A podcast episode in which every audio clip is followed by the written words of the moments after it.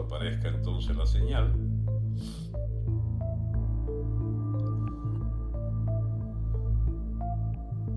Les ruego un poquito de paciencia a los amigos de Periscope de Facebook. Ajá, está apareciendo en Facebook la señal. En un segundo, en un minuto empezamos. Listo, ¿eh? Ya hay algunos ya presentes, 34 ya. Bien, esto rápidamente sube durante la conversación y al final de la charla ya son mil, dos mil, tres mil a veces. Y mm, esperamos que se multipliquen, porque la situación política ha cambiado drásticamente a partir de la, del fraude al presidente Trump. Y bien, hay, muchas, hay mucha gente que se preguntará para dónde vamos ahora, eh, sin el apoyo de la diplomacia norteamericana. Ah, para nuestro drama como nación y el último gesto de, de Trump señala lo que nos satisface plenamente que muchísimos, decenas de miles de venezolanos usufructúan de esa especie de permiso temporal por año y medio para encontrar incluso estabilidad en sus trabajos o lograr trabajos y tener legalidad plena en sus papeles acá en los Estados Unidos. Bien, el tema que nos ocupa hoy es entonces el de nada más y nada menos que se cumplen 62 o 63 años, entiendo, del 58, de enero del 58, cuando caía la dictadura de Pérez Jiménez. La llamada dictadura de Pérez Jiménez. Y se habla de la caída de la dictadura. Eh, en ese término un poco genérico, se agrupa sin embargo un episodio histórico de enormes consecuencias y lo que provoca decir al cabo de 62, 63 años de aquel episodio era ni más ni menos que la, la afirmación, lo que cabe decir es que en una fatídica fecha de cambio histórico de Venezuela, cuando se le ocurrió la mala idea a los eh, señores de las Fuerzas Armadas y en segundo lugar a las, digamos, las clientelas o los aspirantes a las clientelas partidistas, sobre todo Acción Democrática, en celebrar la caída de aquel régimen que había asegurado durante 10 años una prosperidad nunca vista en Venezuela en los últimos en las últimas décadas anteriores. Entonces, mucha gente celebra la caída de la dictadura. Podríamos decir nosotros desafiando el sentido práctico de mucha gente que lleva también a celebrar esa fecha, que en mala hora habrían los venezolanos acabado con el régimen de, de, de Pérez Jiménez, Marcos Pérez Jiménez. ¿Por qué? Bueno, porque se interrumpió un proceso de desarrollo importante, se derrotó un estado de ley y de orden, se derrotó una escasa eh, clientelismo, un escaso clientelismo político, había órganos regulares de un estado que funcionaba, había una escasa permisología, habían sido, si no erradicados, por lo menos disminuido el peso urbano de una emigración a las ciudades de desempleados y de, de personas que iban a poblar esas barriadas gigantescas llenas de privaciones y necesidades y de falta de asistencia pública, Venezuela marchaba lentamente en esos 10 años, es cierto, hacia un nivel de vida mucho mejor y fue interrumpido para proponerle el sueño, la utopía de la democracia. ¿Y qué es la democracia? Bueno, en palabras de los griegos allá y sus escuelas de Platón y Aristóteles, era el equivalente a la demagogia. eh, los griegos ya asumían que el gran peligro o la negación de la, de la democracia era la demagogia en la que se convertía al ser un supuesto gobierno de muchos. Y bien, entre los muchos siempre surge una élite, que fue la que surgió, la élite del clientelismo partidista, que terminó por enraizarse en el conjunto del cuerpo social de Venezuela y al cabo de 40 años ya había generado una putrefacción de esas relaciones sociales, había surgido un estado clientelar lleno de cuantos vicios pueda ocurrírsele a una vasta élite de recién eh, ascendidos sociales de esos partidos y de, unos, de unas capas de nuevos propietarios que pululaban en, la, en los intersticios de los favores del Estado venezolano a través de las clientelas partidistas. Pues bien, eso duró hasta hoy, porque el cambio del chavismo por la vieja democracia de Adey Copey o de los partidos es un cambio de forma, porque el Estado siguió siendo un Estado de partidos, un Estado de clientelas, la negación de los derechos ciudadanos y sobre todo un relevo en las élites siempre dispuestas a la depredación de los bienes públicos, al robo puro y simple de la riqueza nacional y a la generación de privilegios insolentes. Eso cambió, digamos, en su naturaleza nada. Del, 60, del 98 hasta hoy, estos últimos 20 años fue ratificado más de lo mismo. Lo nuevo fue que en lugar de robar unos sectores, roban otros sectores del partidismo eh, asfixiante y hegemónico de la vida política que, digamos, controla el Estado venezolano. Bien, esas cosas no son, nunca son dichas así. Nosotros no sé si tenemos que celebrar que cayó o que fue expulsada la llamada dictadura de Pérez Jiménez o tener que unirnos todos en lamentar aquel episodio político que trajo a la larga para Venezuela males peores de los que ya tenía la Venezuela bajo el dictado del gobierno autoritario de Pérez Jiménez. Y bien, esto no le va a gustar mucho a los adecos, a los copellanos, a los cultores de, la democracia venezolana.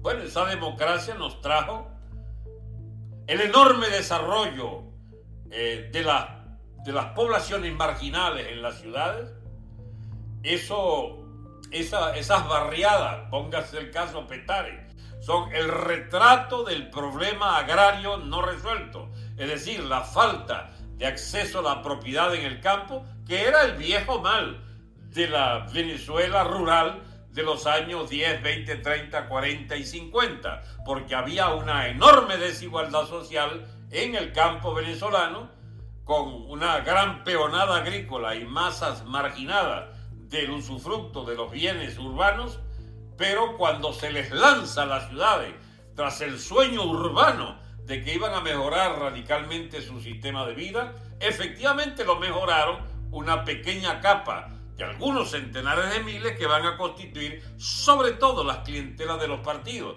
y edifican esa Venezuela de los partidos políticos que eh, como clientela usufructuaria hizo de el empleo público su ingreso particular y de la política económica, de la sustitución de importaciones y de las políticas llamadas keynesianas, del empleo público eh, o productivo o parasitario, poco interesa distinguirlo en este momento, se generó un ingreso para muchas nuevas capas sociales que fueron también construyendo en esas ciudades los segmentos de urbanos de clase media que también coexisten con las grandes barriadas no hay Cafetal, eh, Prados del Este, Guaparo o Prego en Valencia o, qué sé yo, eh, digamos el sector norte, Barquisimeto, etcétera, eso no existe sin las barriadas gigantescas de los desplazados, de los hundidos socialmente, que son los los antiguos peones o hijos de peones o nietos de peones agrícolas y de sin tierras de toda Venezuela, eh, hijos y nietos de las masas de analfabetos que poblaron entonces las ciudades y se hicieron miembros de los partidos, votantes de los partidos, clientes de los partidos, empleados de la economía de los partidos políticos, en la llamada democracia, eh, punto fijista. Y al final, en medio de la crisis social que incubó en los intersticios de ese cuerpo social eh, en putrefacción en los años 80, 90, sobre todo los años 90, bien, terminan eligiendo uno de los de ellos, un arribista militar beneficiario de todo lo que la cuarta pudo darle como privilegiado uniformado de las escuelas militares, que eran una palanca de ascenso social de esa época, todavía lo es, pero en aquella época era más notorio y algo más digno. La oficialidad del ejército permitieron al señor Chávez trepar, convirtiéndose además en un conspirador y en un felón típico, arrebatar o intentar arrebatar el poder por la vía de las armas a la vía, al viejo estamento político. Y, por supuesto, provocó una revolución, una revolución que, es de las peores que se conozcan en la historia. Revolución para peor, para peor, revolución para empeorar todo. Todos los índices fueron empeorándose a medida que se profundizaba el verdadero fin, el verdadero objetivo de aquella nueva casta social que se adueñaba del Estado. Los oportunistas de tercera y de cuarta, los arribistas, la ladronera de Ade y Copey, transformada en ladronera roja y con derecho a robar en forma y, ¿cómo se llama? Ah, legalmente, estableciéndose como capa dominante social, generando toda clase de ideologías y de mitos alrededor de la revolución socialista chavista del socialismo del siglo XXI, enos aquí, en medio de la barbarie absoluta, habiendo destruido lo poco bueno que había de esos 40 años anteriores. Que si hubo cosas positivas, por supuesto que la hubo, pero algo de fondo muy gravemente deficiente generó esa capa de este, revanchistas sociales, esa capa de favorecidos corruptos que no les era suficiente con la corrupción de Abel Copey y prefirieron fundar un partido nuevo, el partido de la revancha social, el partido del PSV, primero MNR, Quinta República, que entonces le dio a ellos la posibilidad de siendo poseedores, propietarios de su estado de patas en el suelo, como lo llamó Chávez, este, hacerse pues de un control directo del presupuesto y saquear la República. Además de malgerenciarla al punto de hacer estallar todo, de hacer reventar todo, de, haber, de depredar todo lo que era la propiedad pública gigantesca de Venezuela y transformarnos hoy en un país sin propiedad privada, que fue eliminada de hecho al cambiar de régimen de la cuarta por la quinta y sobre todo eh, una propiedad estatal que no solo ya es improductiva, sino liquidada como espacio físico. Sidor, las empresas de Guayana, PDVSA, todo eso fue reventado. Las explosiones, la, ¿cómo se llama? Todo lo que es el deterioro de todas maquinarias, equipos, instalaciones. Esta plaga del chavismo durante estos 20 años, 21, ha significado entonces que aquello que se acumuló en los 40 y muchos más años de todo el siglo XX, desde la Venezuela petrolera inicial de Gómez hasta 1998,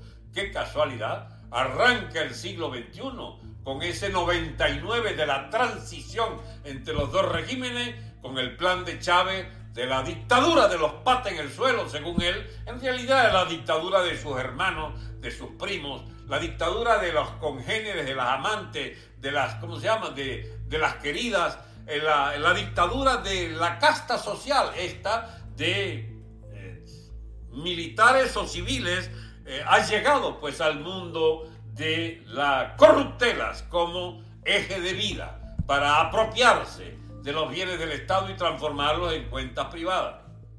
La élite gobernante venezolana, que rápidamente vio cómo se podía quedar fuera del festín, fue casi que bautizando sus polluelos.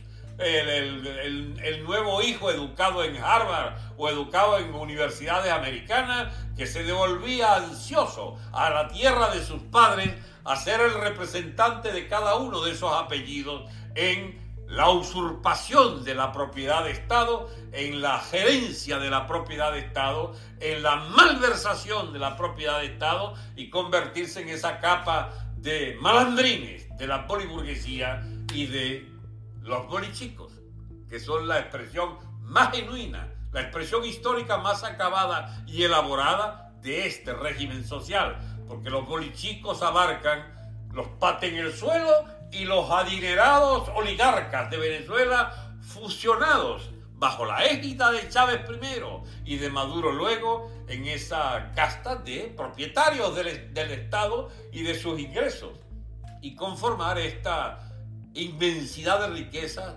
llevadas a los bolsillos de los depredadores de ambos segmentos sociales de origen de la Venezuela, del chavismo madurismo, que hoy nos entrega este balance histórico, el de querer añorar al gobierno autoritario de Pérez Jiménez. Porque no hay ninguna duda que aquello era infinitamente mejor que esta plasta que han puesto los oligarcas y rojos, azules, blancos, amarillos que nos han hecho heredar esta pobre Venezuela de la barbarie, de la hambruna y de la delincuencia masiva, del pranato, del saqueo de nuestra riqueza a manos de potencias oportunistas que tratan rápidamente en rehacerse o resarcirse de los préstamos y, y facilidades que le dieron a la casta roja gobernante a lo largo de todos estos años. Gran perdedor en este festín, los Estados Unidos, no tanto porque últimamente han repuesto alguna de sus vínculos con esa casta gobernante en Venezuela, este, y bien, y ahora se aprestan todos a pactar, no sé qué van a pactar.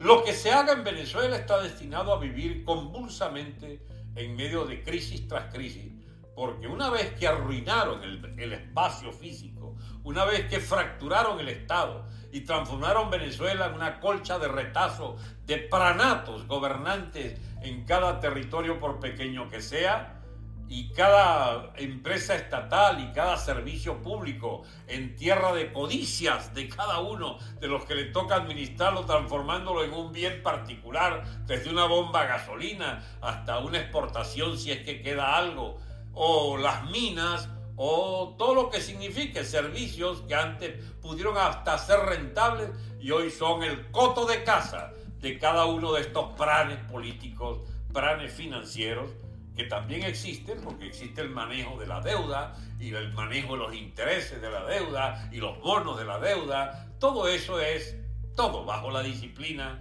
de una casta de politiqueros y de, y de ladronzuelos de baja estofa, de origen aristocrático, y de origen plebeyo pata en el suelo que se han fusionado en esta clase política y económica y financiera, propietaria, regente, gestora, como la quieran llamar, de la Venezuela del madurismo. Castri. En mala hora, en 1958, hacíamos causa común con el joven Fidel Castro, aún en la Sierra Maestra, a la que se le envió un barco, ¿cómo se llama? Un, avión de, armas, etcétera. Uno de los que viabilizó eso fue el hermano de Wolfgang Larrazábal, Carlos Larrazábal, a la sazón de la Junta Militar Wolfgang, su hermano, y eh, bueno, la izquierda de URD con aquel famoso Fabricio Ojeda, miembro de la Junta Patriótica, y Cabeza Caliente, como los nuevos adecos eh, que rompiendo con el partido constituyen el MIR, y ya el año 59 están en, la, en el preámbulo de lo que será la lucha guerrillera del 60, 62, 61 en adelante, el Partido Comunista de la clandestinidad perejimenista pasa a la adoración sin límites del propio gobierno fidelista, del cual eran socios los comunistas cubanos, y vemos entonces la solidaridad inmediata de aquel país que rompe con la dictadura de Pérez Jiménez y se va al apoyo militante hacia la revolución cubana, ocasionando la desgracia cubana desde el primero de enero del 59 hasta hoy.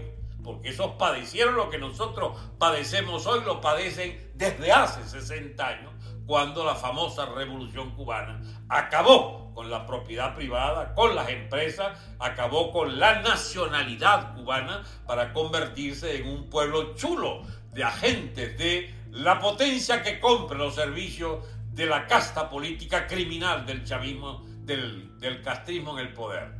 Los fugados de Cuba, centenares y centenares de miles en oleadas que fueron a parar a los Estados Unidos, a ellos les corresponde el patrimonio histórico de la reconstrucción de la idiosincrasia del gentilicio cubano y seguramente tendrán en el futuro una oportunidad, una segunda oportunidad sobre la tierra, porque han esperado, defendiendo sus tradiciones, su cultura, su música, su lengua sobre todo, han esperado para la gran reconstrucción.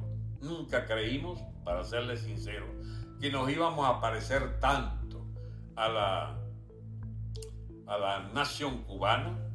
Digo la nación en el mejor sentido del término.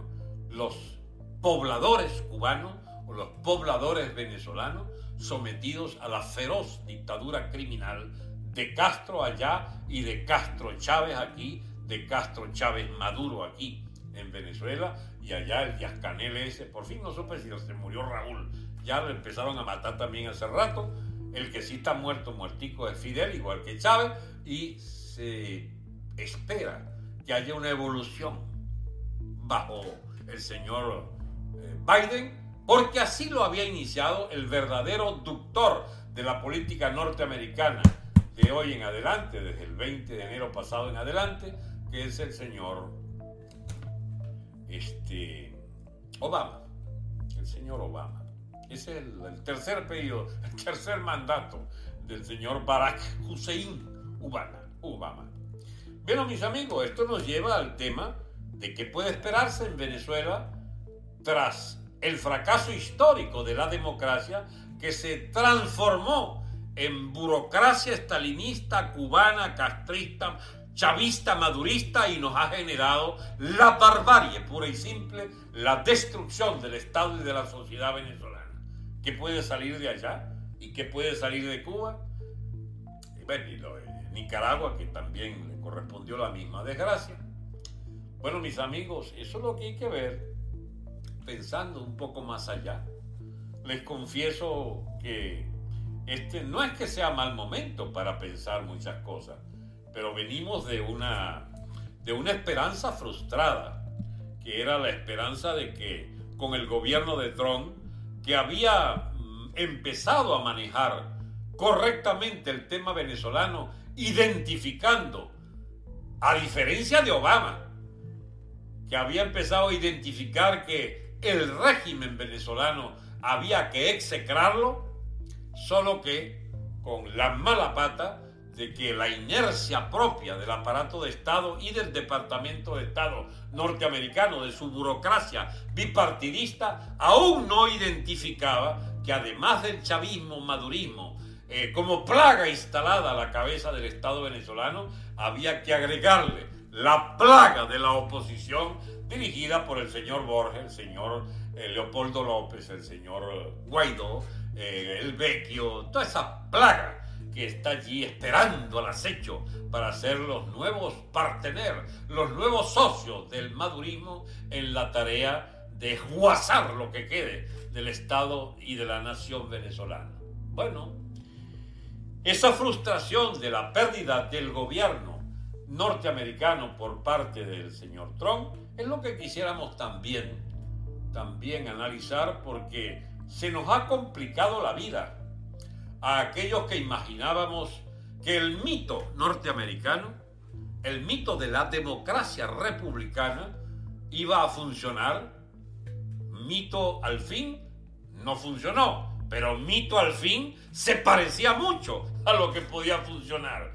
Eso del mito democrático, amigo, funciona mientras algunos actores fundamentales, sobre todo grandes torrentes humanos, le dan visibilidad y existencia real o aparente. No es aparente, le dan realidad al mito de la democracia, la separación de poderes, de la elección como mecanismo privilegiado de, ¿cómo se llama?, de, superación del esquema político, de superación de, la, de la práctica, pues, de los gobiernos.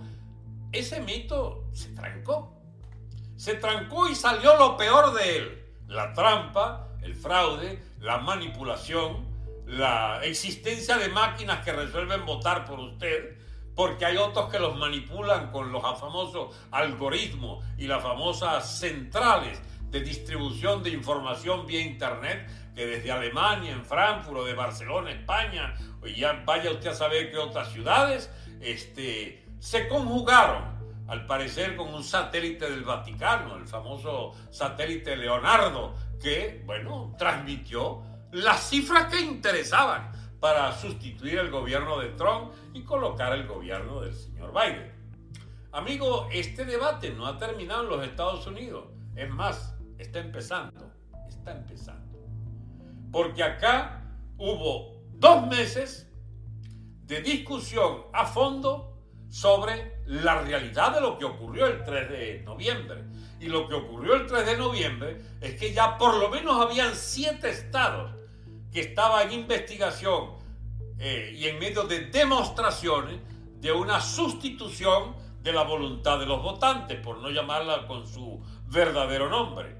Esa sustitución de la voluntad de los, de los votantes para poner otro candidato en lugar del que ellos prefirieron eh, fue posible gracias a una maniobra previa de varios meses de que había que quedarse en la casa y con un bozal en la nariz del famoso bichito chino que iba a ser necesario pues que se vote desde la casa. Ojo que lo mismo están haciendo en España hace tiempo y en otros países donde se producen esas victorias electorales de los que son usufructuarios del famoso virus chino este.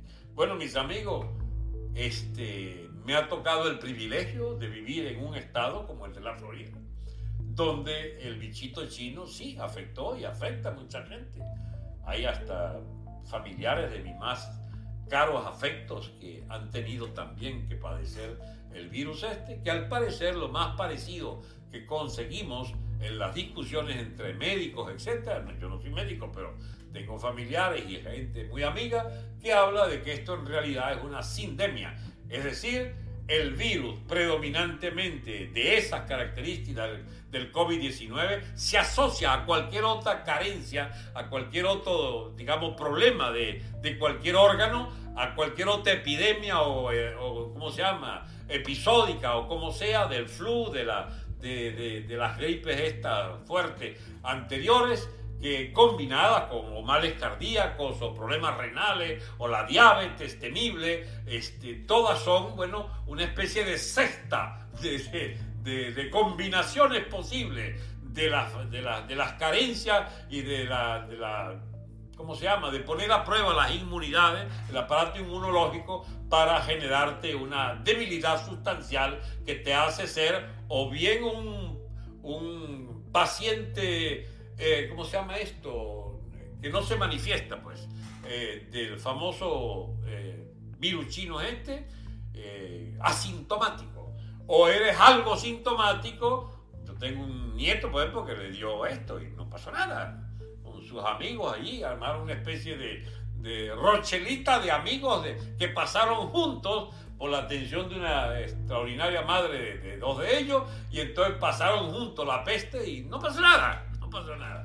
Este, pero a otros casi los mata, a muchos los ha matado porque le coincidió con algún grave mal mayor heredado, este, deficiencias pulmonares o deficiencias cardíacas o diabetes avanzada, que significa que sencillamente te pasan para el otro lado sin miramiento. Bueno, esa situación ha sido aprovechada por los interesados en que eso sea compatible, que eso no pueda ser compatible con el acto de votar. Porque hay que votar por correo O sea, se puede ir a restaurantes, puede irse a plaza, pero no al acto de votar. Una cosa curiosísima. Eso está pasando en España sobre todo. Pero también en España planifican que votes por correo. Más aún en España, que hay tradición de un margen de voto por correo, ahora al parecer, quisieran hacerlo ya casi exclusivo el voto por correo, para hacer la gracia que se hizo en los Estados Unidos, donde una gama de burócratas bien pagados o eh, manipulados o parte de mafias enteras, digamos, se ocupan de cambiar tu voto por el que ellos prefieran. Y bien, mis amigos, esto de la epidemia, la pandemia, eh, la sindemia, este, como quiera llamarse, en todo caso, y su origen yo no me voy a meter en ese lío, pero eso coexistiendo con costumbres políticas prístinas o pristinas, como quieran, este, parece que no es compatible. La transparencia no es algo que pueda ser defendido eh, con particular vehemencia en tiempos de la plaga esta china, y entonces tenemos estos fenómenos de que un presidente al por el que votó se dice 70% de los electores de Norteamérica, ¿escucharon? Se habla hasta de 70% de los votos para el señor eh, Donald Trump. Se habían transformado en 49.5 y los otros del otro, cualquiera sean, en 51.5. Arrastrando tras de sí los eh, votos necesarios del colegio electoral, que ustedes saben es un voto indirecto en los Estados Unidos. Independientemente de quién gane la votación llamada popular, este, lo que queda en pie son los delegados de cada uno de los estados que obedecen a una proporción de su demografía, pues de su número de, electores, etc. Pero para resumirle toda esa complicada estadística norteamericana, lo que interesa es que en siete estados donde tradicionalmente a veces se inclinan a uno o a otro, esta vez prefirieron volcarlos todos para el candidato que no salió a la campaña, que no salió de un sótano, que hizo una, pobre, una pobrísima campaña frente a otro que era una estrella, un as en la, en la lucha de calle, en las grandes movilizaciones, etcétera, con caravanas de 90, 100 millas 90, 100 kilómetros o más, eh, con estadios llenos en todas partes. Y sin embargo, y con la voluntad manifiesta, visible, de que era una candidatura triunfante en encuestas que también fueron manipuladas, pero que no podían evitar que iba prácticamente a arrasar, y de golpe se consiguen con lo que ya conocemos en Venezuela de una manera tan directa y digamos, y antipática de que las máquinas se paran y arrancan un poco más tarde con unos resultados totalmente adversos. Hay 32 estados con máquinas eh, de software Smartmatic, de software dominio se llama eso, dominio system, que significa que desde cualquier ciudad del mundo usted puede manipular las cosas, las cifras y poner a ganar al que usted quiera siempre y cuando haya toda una élite, como en los Estados Unidos, llena de grandes cadenas de televisión, de grandes cadenas periodísticas, de grandes intereses económicos y de grandes proveedores de servicios de Internet, para no entrar en calificación que me puedan costar que esto me lo quiten, digo yo, mi acceso a, esta eh, aplicación, esos señores, la high tech, eh, eh, la técnica alta, pues, bien, determinaron que este señor había que borrarlo a Trump y lo borraron y que había que elegir al otro y lo eligieron.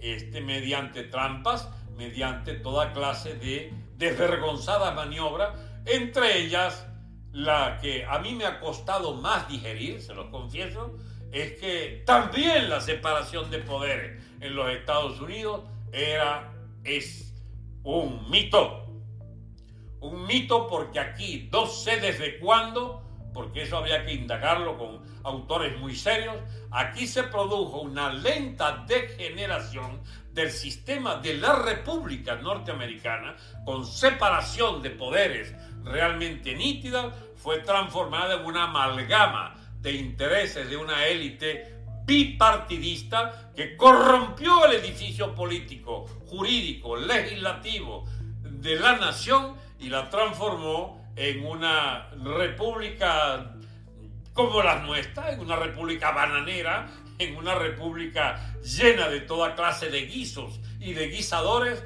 que han determinado, bajo la autoridad de los sobornadores del Partido Comunista Chino, que aquí se den votaciones en las cámaras legislativas este, que mm, generan pues toda clase de dudas y sospechas sobre su, eh, sobre su real verosimilitud, sobre su real verdad intrínseca. No hay tal verdad, hay una falsificación de la voluntad de los electores y hay también una falsificación del papel de los legisladores y más aún del papel de las eh, fuentes originarias de los equilibrios, que es el Poder Judicial, que resolvió borrarse, diciendo eso no es conmigo, ese lío de ciento y pico de demandas que le hicieron para que se verificara, para que se auditaran las máquinas, no, no, no, no, y no, y no, y no, y se negaron a cumplir un papel, y entonces uno descubre también que en el entorno del presidente Trump y en ese famoso Tribunal Supremo y en ese Congreso abundaban las personas de obediencia dudosa a los fines y principios de la República y más bien se orientaban a votar por sus intereses, por lo abultado de sus cuentas bancarias, por sus vínculos empresariales, por sus negociados con los que inclinaban su opinión. Espero que me entiendan sin necesidad de ser aún más explícito, porque bueno, ahora hay para colofón, para, digamos, remate de todo esto, se ha inventado lo de los, no se ha inventado, lo existían, pero ahora hay la posibilidad de que usted sea borrado de estas aplicaciones. Y eso a mí no me gusta, que me borren de esto, por eso aún conservo pues algunos pocos cuidados para poderme expresar sin necesidad de este, nombrar las cosas que pueden determinar que a uno lo saquen, sencillamente. Lo saquen.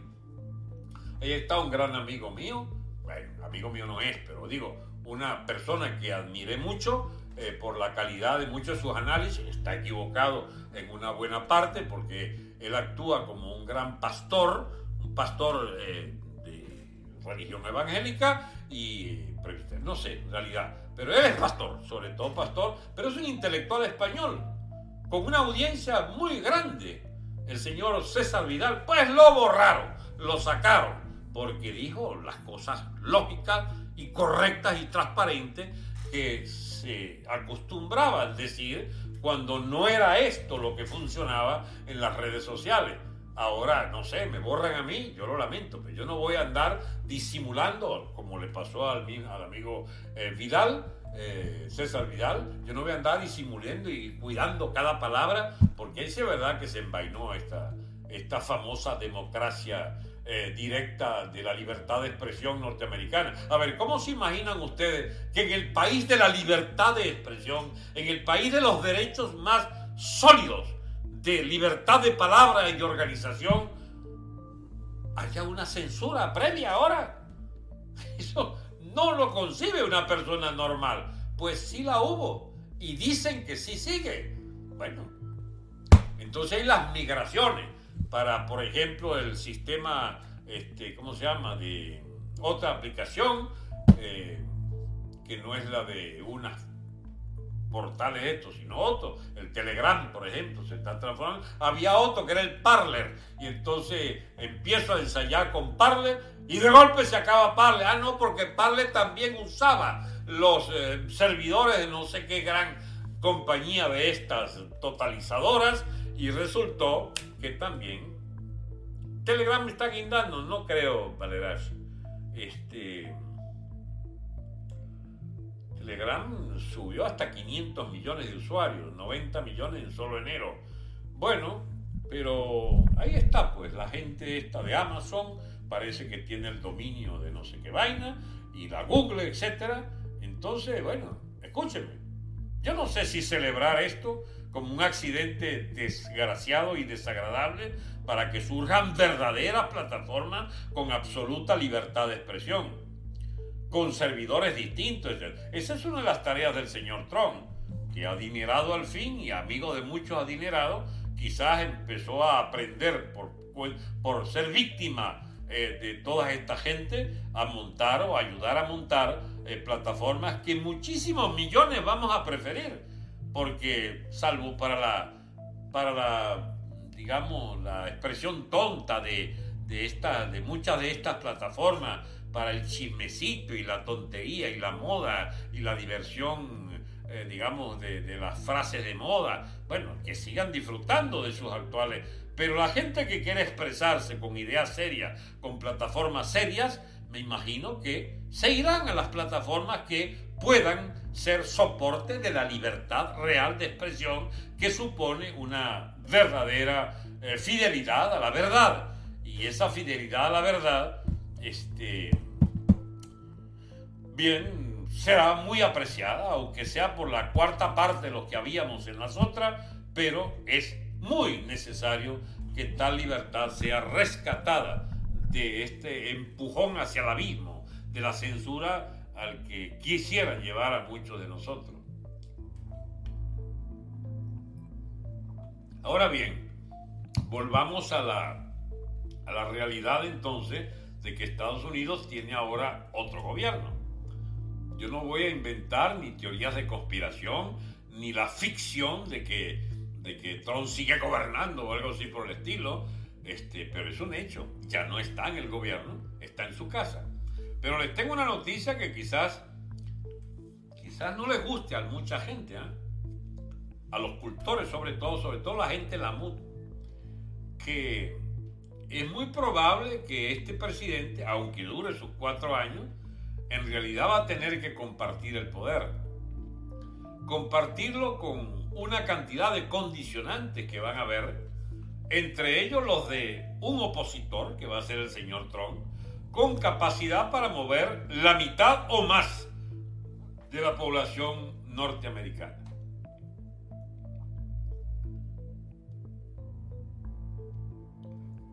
Dice Gloria que no va a durar. Yo no voy a hacer afirmaciones de esas tremebundas que se las cobran a uno por años, pero es un gobierno de una espantosa debilidad. Este, y efectivamente, como dice la amiga Pía Guevara, no salva, dicen que Biden no está gobernando por completo. Y es porque su gobierno, mis amigos, nace condicionado. Por ejemplo, lo del famoso maletín nuclear. Nadie le vio entregar ni él pudo exhibir, el señor presidente, este, no pudo exhibir el maletín nuclear. Que la señora Pelosi, la jefa de la mayoría demócrata de la Cámara de Representantes, fue a exigirle a las Fuerzas Armadas que no le dieran, que le quitaran, perdón, que le quitaran el maletín a Trump. Y la gente, la Fuerza Armada dijo, señora, que se quieta, nosotros no vamos a andarle quitando nada, porque el señor Trump es el presidente hasta el 20 de, de, enero. Y bueno, pero una vez que termina el mandato legal de Trump, hay quien diga que el maletín lo tiene Trump.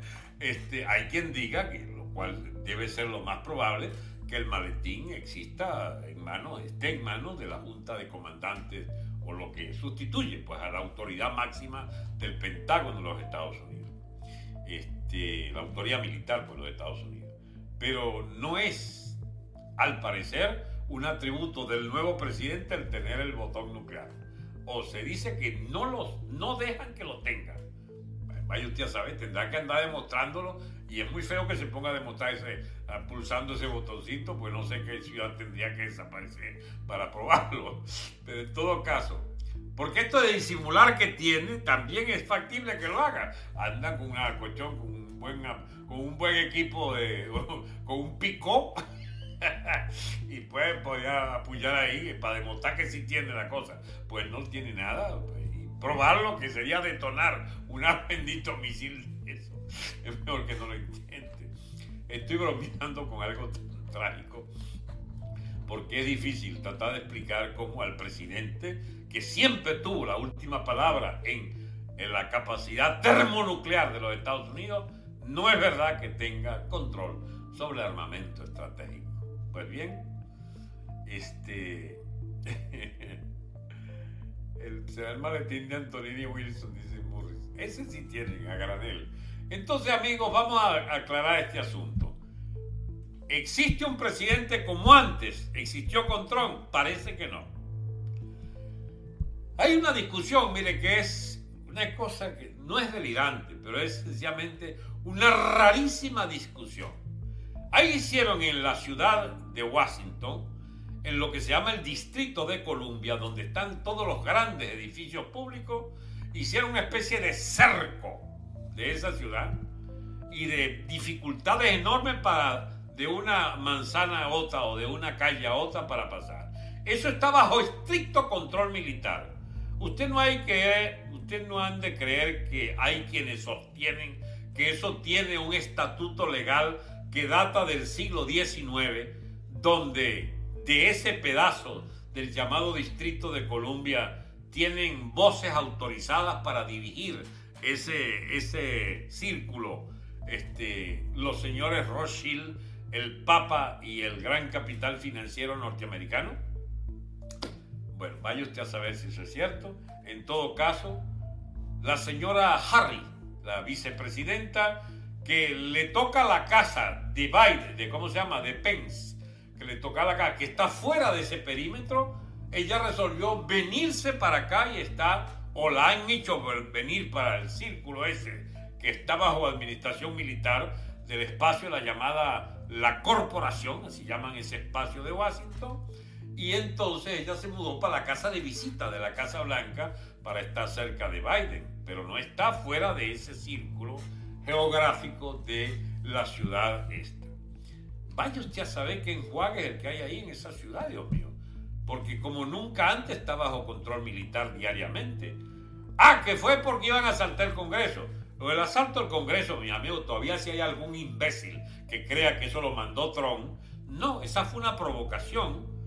Que fue una. Donde pudo haber algún loco pro Trump que se haya metido allí. Pero esa fue una operación de Antifa. La organización esta ultraizquierdista acostumbrada a quemar vainas y el búfalo ese, vikingo ese que está disfrazado y los otros personajes curiosísimos de ese aquelarre social que entró al, Congreso en la fecha que convenía, en medio de una enorme movilización que estaba a 3 kilómetros, 4 kilómetros de allí y que entonces en un momento el discurso de Trump, este, que nunca propuso ir allá a invadir esa vaina, eh, bueno, se le atribuye a Trump eh, la provocación de ir a anular a ese Congreso, que aprovechó entonces para reunirse de forma extraordinaria y votar todo lo que no le convenía a Trump.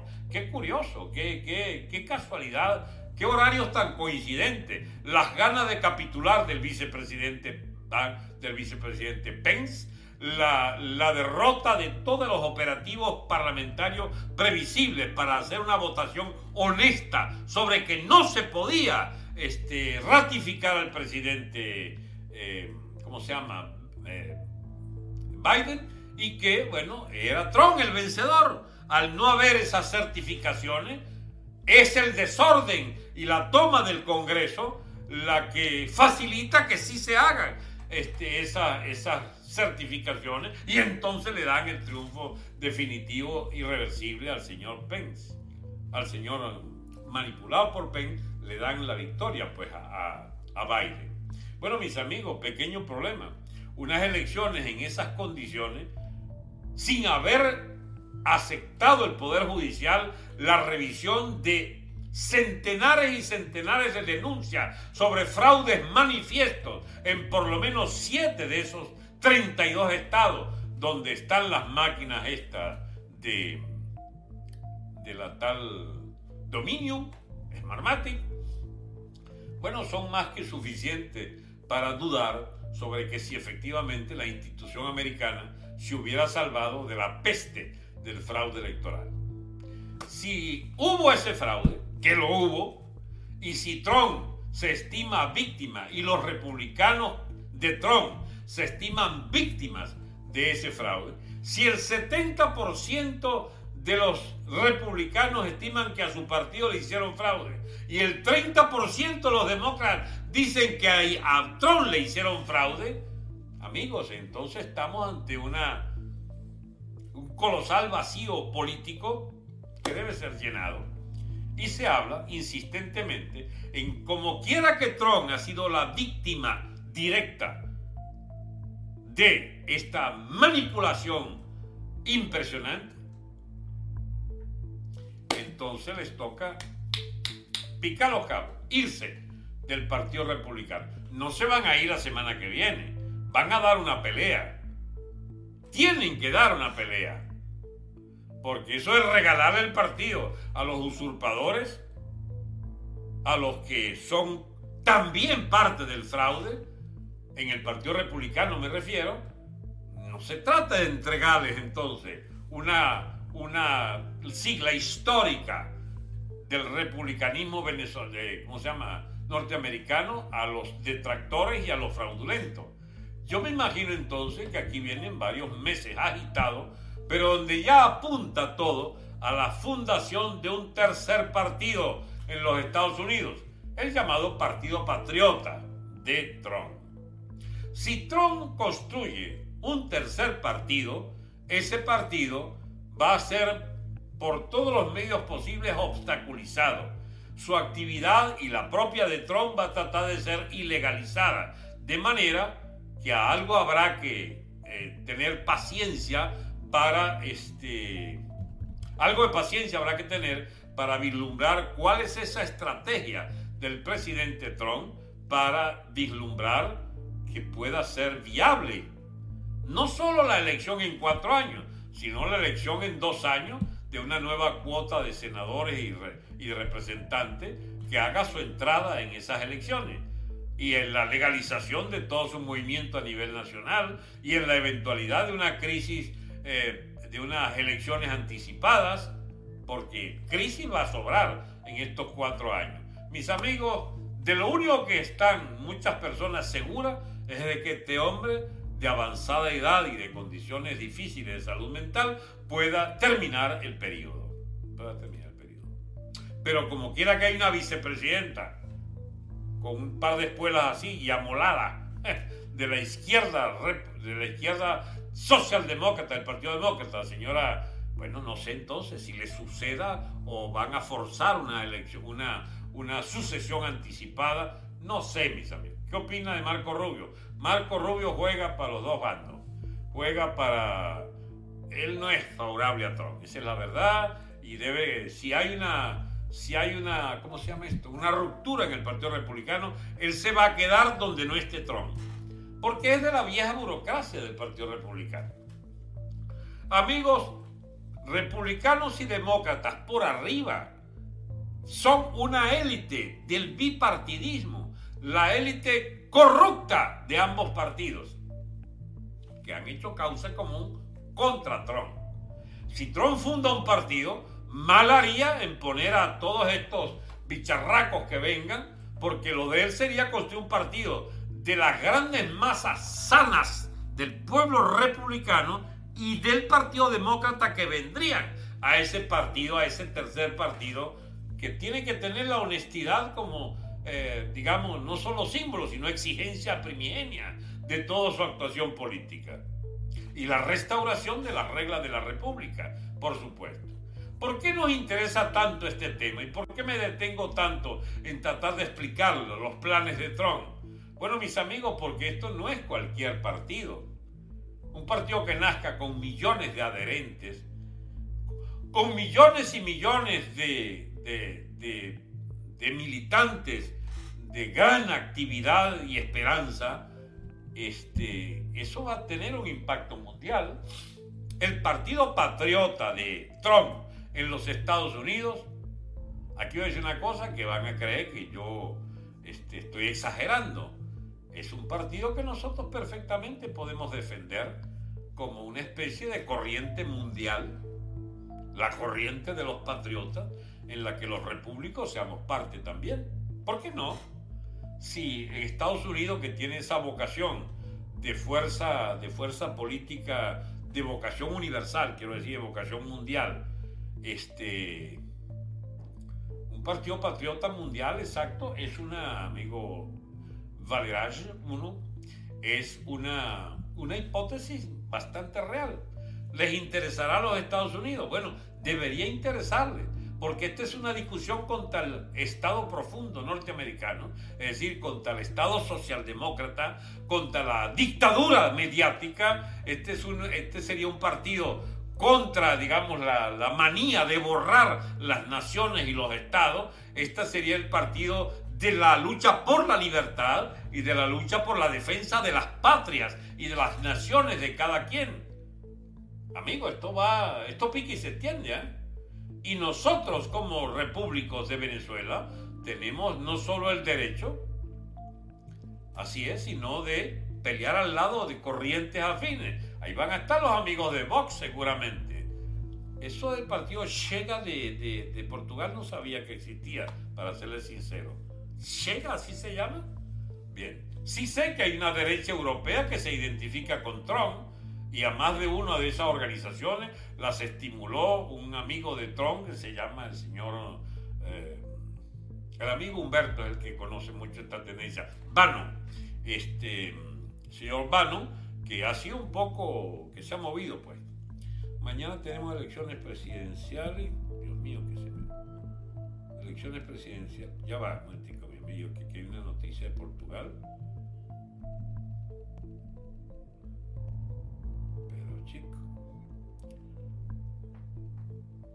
Se me escapó el letrero. Decía algo de Portugal que quería leer y se me fue. Bueno, mis amigos, esto de un partido patriota mundial, eso no puede imaginarse desde un principio así, porque no se trata tampoco de que Trump hipoteque su, su capital político en Norteamérica en aras de un globalismo de, de signo distinto. Sería lógico que pensara en términos mundiales también, puesto que sus globalistas enemigos han montado un tinglado mundial contra él. Este, aquí, entonces, aquí, este, esta no es una discusión fácil, porque aquí hay gente, por ejemplo, que cree que hay comunismo en Rusia y que Putin es un comunista. Conozco personas que creen así. Y resulta que Putin es un militante, digamos, entusiasta de las posturas de la iglesia ortodoxa rusa, si cristiano oriental, cristiano, eh, digamos, del culto bizantino, y que el señor Putin, siendo que es discutible toda la idoneidad de su liderazgo, eh, de su origen, etc., el señor Putin es un defensor de los intereses del imperio ruso y es un defensor de esa masa terrestre que es la, herencia del, Estado soviético, que ya no es comunista y aunque tiene intereses muy perversos en el diseño de su economía por las mafias que dominan su territorio, este, bueno, no, no, no se constata que el señor Putin haya heredado la vocación universal de implantar el comunismo mundial, que era lo característico de la postura del Estado soviético comunista. Él no es comunista y propone estados este, donde los intereses rusos, por supuesto, confunden la gente que cree que esto es lo mismo que la Unión Soviética. No, no es lo mismo. El señor Putin representa los intereses del imperio ruso, que pueden chocar con nosotros. Es cierto, porque por interés ruso han, ayudado, por ejemplo, a este bicharraco de Maduro y al bicharraco Chávez, que lo armaron hasta los dientes. ¿Lo armaron porque le interesaba la fricción con Estados Unidos o porque se consiguieron estas cacaítas dispuestos a hacernos pasar hambre con tal de comprar chatarra militar rusa? Eh, eh, digamos también de la misma patente que Rusia vendió a los cubanos en 60 años. O sea, hay unas cosas que hay que discernir con, con más tranquilidad, mis amigos.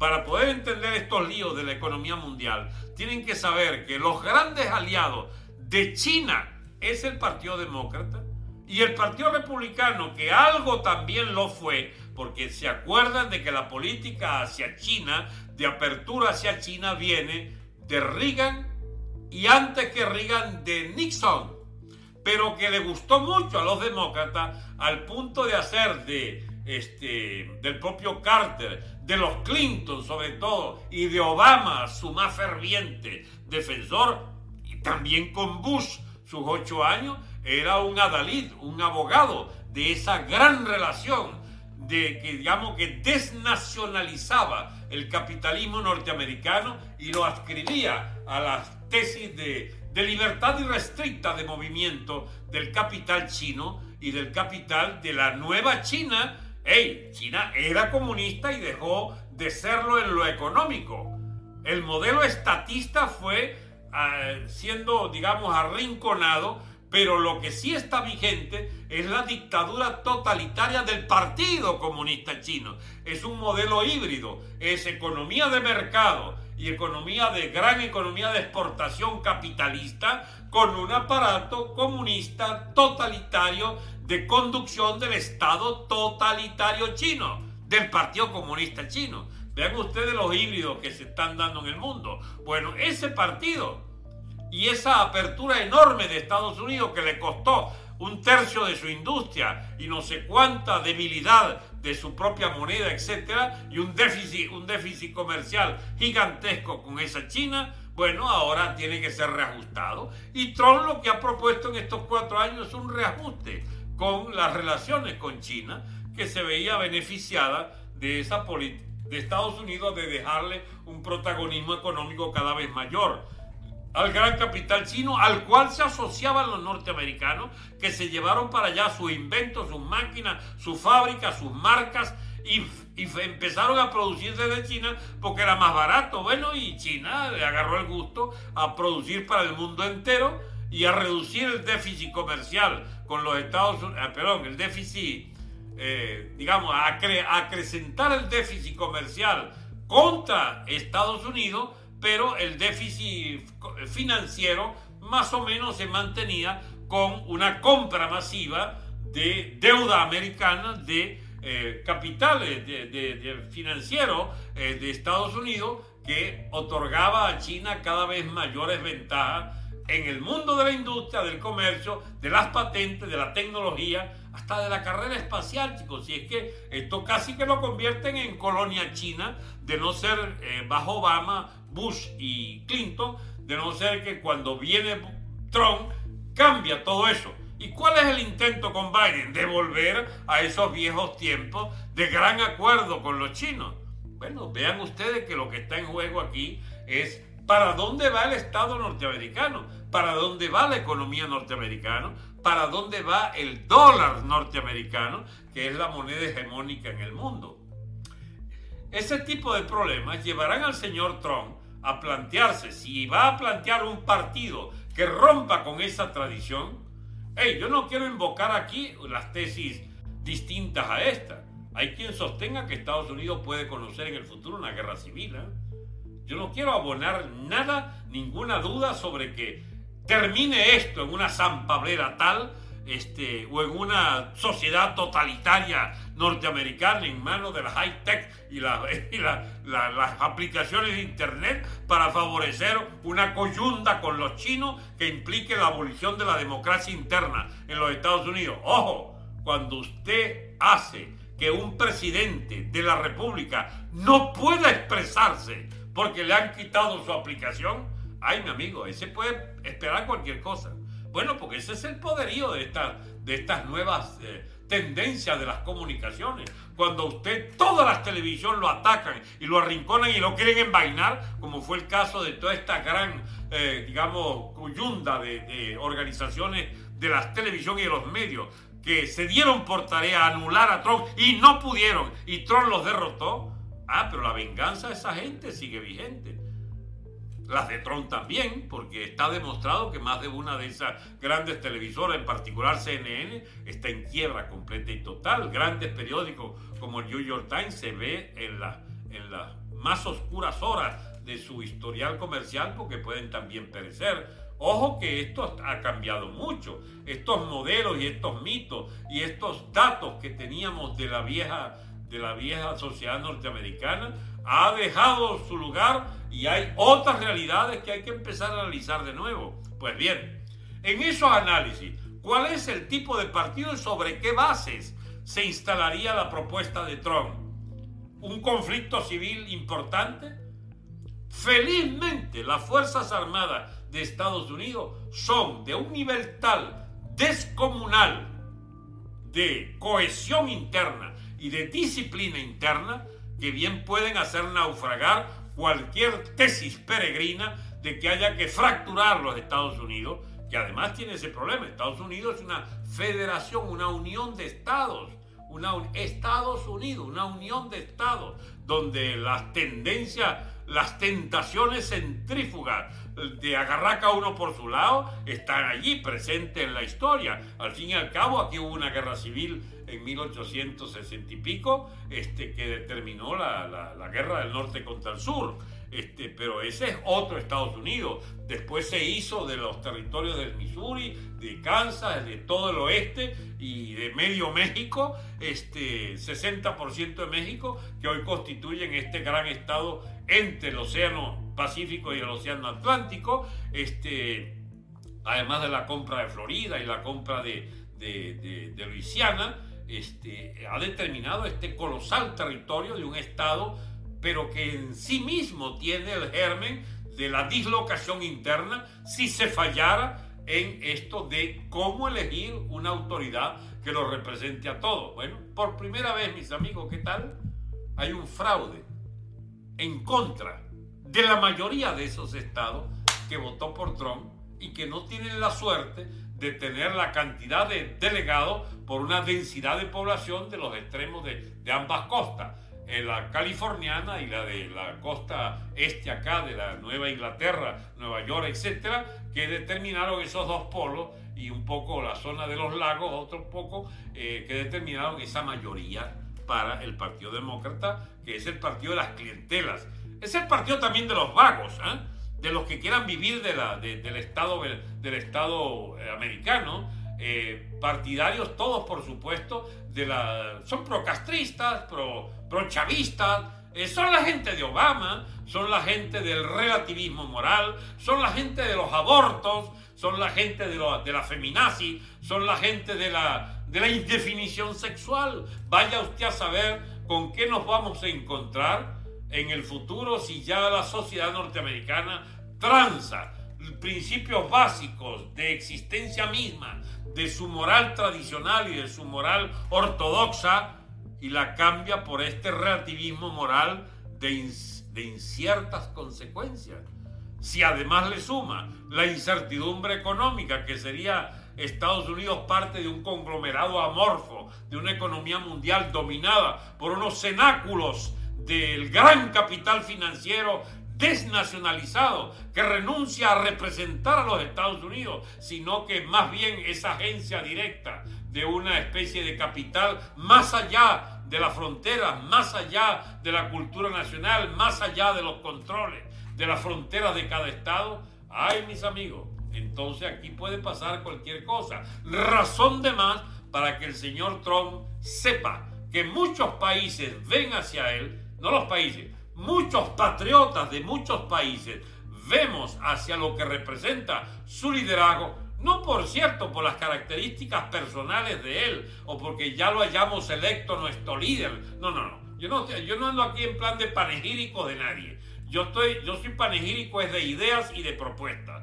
Pues bien, digo panegírico, quise decir, yo soy partidario entusiasta, fervoroso entusiasta de lo que sea una plataforma política e ideológica que permita a gente que nos parecemos demasiado en decenas y decenas de naciones que formemos juntos una corriente mundial que tiene en las fuerzas de Trump en Estados Unidos un bastión fundamental, como aspiro que lo tenga con Vox de España, que si hicieran elecciones honestas en España hoy ganaría, ganaría el partido Vox de España de los amigos de Abascal allá.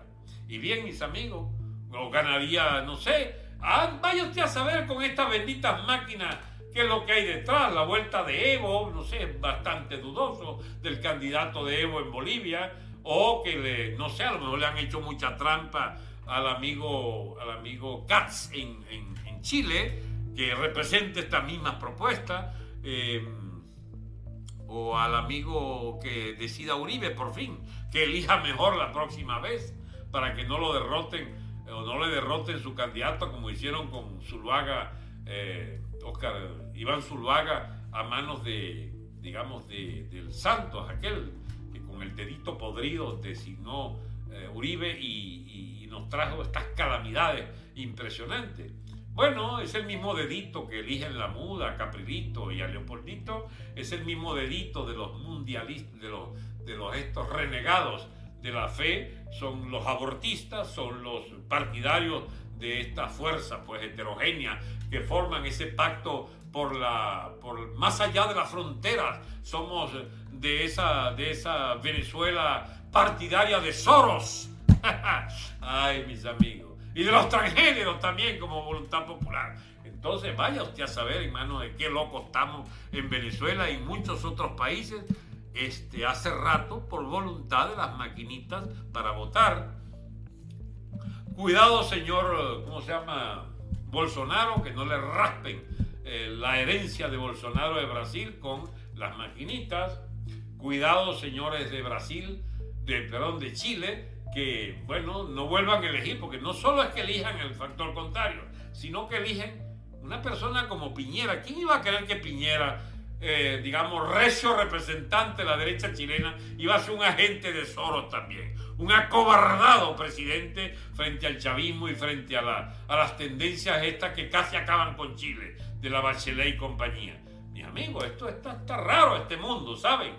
Y entonces, para ponerlo sobre sus pies, conviene hacer una especie de aparición pública mundial detrás de ideas y liderazgo que representemos una fisonomía determinada. Nosotros, por supuesto, como República de Venezuela, tenemos mucho que ganar al lado de Trump y demasiado que perder si este, se consolida esta tendencia de los leopolditos y de sus transgéneros a nivel global y a nivel de Estados Unidos, que ya ha ganado fraudulentamente esta elección y que mantiene en Venezuela el chavismo con la colaboración de la MUD, nosotros tenemos demasiado que perder con las ideas contrarias a las de Trump. Nosotros tenemos mucho que ganar defendiendo el derecho de los no nacidos, estando contra esas políticas de liquidación cultural que significa esta amoralidad reinante en todas estas propuestas de dudosa patente. Estamos contra la LGTB porque sencillamente somos partidarios de las definiciones originales de que hay dos sexos y que se casan y tienen, eh, digamos, matrimonio pactado según normas de rito religioso, esperanza eh, colectivas en que la familia sea el eje de esa sociedad. Somos defensores a ultranza de la familia. No nos interesa esa, esa familia, eh, digamos, del tipo de los transgéneros. No nos interesan partidos partidarios del abortismo y de, la, y de, la, eh, de los transgéneros porque hay otra, otra historia allí que aprendemos todos los días cosas nuevas. Hoy andamos hablando con un amigo llamado Gustavo Pareja de, Ecuador, que instruía sobre, nos instruía, hablo de Humberto y yo, que hablábamos con él distendidamente, sin ninguna agenda previa, y resulta que, bueno, se está instalando a nivel mundial y aquí en los Estados Unidos en particular, esa especie de no sé, vocación por la feminización de lo varonil. No, es bueno una sociedad tan varonil, dicen. Esto del Partido Demócrata y compañía. Y que conviene entonces, no sé, algo así como, es que el término eh, se prestaría a muchas mamaderas de gallo, ¿entiendes? Yo lo que quiero es seguir en serio planteando el tema de que esto de la feminización estaría ganando terreno para diseñar sociedades del futuro y también pues la, los transgéneros y, la economía basada no sé en qué criterios de mundialización de, propuesta por el Estado profundo, este, bueno, no sé, hay una cantidad de términos nuevos eh, que hay que verle la seriedad a esas cosas, porque cuando usted ve a España bajo la tutela de las feministas nazi, la feminazi, cuando las ve derribando la unidad de España tras las banderas del separatismo, ese es el plan de Soros, ese es el plan de acabar con España, ese es el plan de los burócratas de Bruselas, de la comunidad europea, que disfrutan disminuyendo las características y las fronteras nacionales para diseñar un espacio amorfo de una burocracia de Bruselas que tiene sus tentáculos en cada una de las sociedades y la gente renuncia a su nación para tributar su espacio de decisiones a eh, su voluntad de decisiones para tributárselo en burócratas de, relatividad moral evidente o en Estados Unidos cuando pasamos ahora a manos de una burocracia este, del bipartidismo corrupto que querrá con las redes sociales convertirnos en pasto fácil de ese relativismo moral. Acuérdense que todo esto es la superación del marxismo para peor. El marxismo por lo menos era sencillo dividía la sociedad en clases y proponía la guerra de clases. y bien, eh, bien, ahora no se trata de, división de clases, ahora son divisiones sexuales, ahora se trata de cultivar la división sobre el tema del clima, sobre el tema, digamos, de los derechos de género de cada cual. Creo que ya, por ejemplo, basta usted, así como me ven, si yo me siento mujer, entonces yo tendría determinados derechos por el hecho de manifestar mi intención de sentirme mujer. Ese tipo de locura, mis amigos, no fue formado como en familias normales, como en culturas este, normales, y uno le cuesta aceptar que en España hayan ministerios de la igualdad y a pesar de los avances impresionantes de las mujeres en el Estado español, en la sociedad española, hayan abogados de reventar esa unidad de España para tributarle sus espacios geográficos, eh, atribuirles a la ETA en País Vasco o a los separatistas estos fanáticos de Cataluña que dejaron de ser españoles cuando les convino, porque durante cinco siglos eran fanáticos de España, hasta el franquismo, porque eran los franquistas más obstinados que había, y sin embargo ahora son partidarios de separarse de España, para ser europeos, porque ellos son europeos ahora. Bueno, mis amigos, cuando uno consigue todos esos temas y los junta, asusta el nivel de locura al que puede llegar las sociedades y los liderazgos que se proponen. Y a nosotros nos tocó la más eh, vil de, de las experiencias porque nos han dejado en manos de estos hechiceros del partido de Chávez, de estos relativistas morales, este, de estos partidarios de, de ser acólitos de un Estado extranjero como el Estado cubano, de unas guerrillas extranjeras como las cubanas, como las colombianas y las guerrillas del Medio Oriente, de un Estado fanático de los curas estos, de los prelados estos musulmanes de Irán, este, y de una, eh, de la afiliación china todos, para usufructuar de un fondo chino que se lo robaron todo. Y entonces quedó las consecuencias de esa dependencia china, que vaya usted a saber qué suerte nos reserva en la economía mundial, si la de ser eh, como en Argentina, grandes criadores de cerdos para comer mil millones, dos mil millones de chinos, o si tenemos alguna ventaja todavía que experimentar por nuestra asociación con China, que hasta ahora es pura pérdida, pura pérdida. Bueno, mis amigos, son demasiados temas los que están detrás de qué hacer con lo que se llamó el trumpismo lo que se llama el patriotismo como partido, el partido patriota del señor Trump, si va a surgir o no va a surgir, ojalá que sí surja y ojalá que surja tempranamente para nosotros tener donde agarrarnos como a un clavo caliente, porque desde Estados Unidos deberá venir, además de todos los beneficios de que ha usufructuado la tierra eh, por su hegemonía cultural, etcétera, eh, relativa, de ese imperio de grandes avances tecnológicos, etcétera, puede venir también las peores desgracias. Si, nos, si estamos entrando en una etapa de desgracia y que la desgracia norteamericana solo tendría como concurrencia la desgracia europea y la desgracia aún mayor de China y de su totalitarismo comunista, vaya usted a saber qué suerte la que tiene un pobre país marginal como quedamos nosotros siendo después de 20 años de chavismo madurismo. Bueno, mis amigos, seguiremos discutiendo. Vamos a ver si nos va mejor en las próximas semanas y meses.